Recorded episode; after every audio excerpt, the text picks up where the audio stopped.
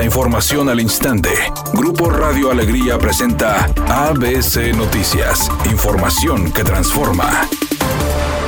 El juez federal que llevará el caso del ex gobernador Jaime Eliodoro N. ordenó diferir la audiencia programada para este martes a las 9 horas. La nueva fecha se pactó para el próximo lunes 18 de abril a las 14.30 horas. El juez federal, Pedro Álvarez, señaló que no contaba con los videos y pruebas relacionados con el caso para dictaminar las medidas a tomar con el exmandatario, pues apenas el sábado pasado recibió toda la información.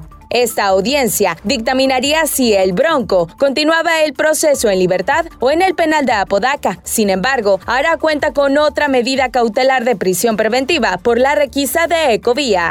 El diputado federal por el Partido Acción Nacional, Víctor Pérez, se unió a las propuestas de implementar el protocolo ALBA en Nuevo León, pues involucra la atención, reacción y coordinación entre autoridades sobre la búsqueda de mujeres desaparecidas, incluyendo menores de edad. En el caso particular de lo que sucede en Nuevo León, en donde los casos de desapariciones en las últimas semanas han ido en aumento, Pérez Díaz descartó que sean casos aislados y que debido a su gravedad tienen que ser atendidos desde de su prevención.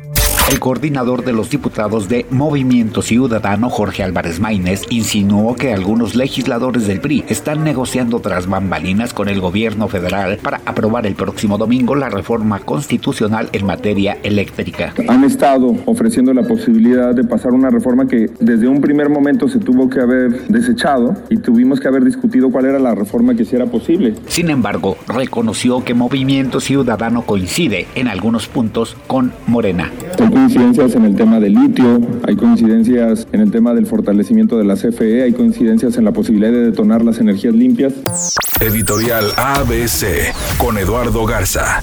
Los municipios aumentaron el perdial este año hasta en un 100%. La gente está respondiendo en el pago. Monterrey ha recaudado en tres meses más de 1.100 millones de pesos. Escobedo 135 millones de pesos, 36% más que el año pasado. Santa Catarina 129 millones, Guadalupe 293 millones. Pero ahora hay que invertirlos en calles, avenidas, alumbrados, seguridad. No se les está viendo nada. La gente responde con el pago. A los municipios les corresponde responder responder en atención y servicios, ¿a poco no? El lateral de los Rayados, Eric Aguirre, se ve en el Mundial de Qatar 2022. El jugador del Monterrey sabe que no será fácil colarse a la lista final de Gerardo Martino para ir al Mundial. Sin embargo, cree que tiene condiciones para pelear por el puesto. No será fácil meterme en la lista final, pero me siento apto para competir y estar en esa pelea, dijo Eric Aguirre al hablar ante los medios de comunicación este martes. Lo que es claro es que el jugador tiene condiciones y buscará estar en esa lista final. La actriz Macaria dijo que no hemos visto nada respecto a la nueva temporada de la serie Vecinos, porque las sorpresas aún continuarán. De hecho, comentó que en el edificio donde viven los vecinos hay un departamento solo y que eso puede dar mucho de qué hablar.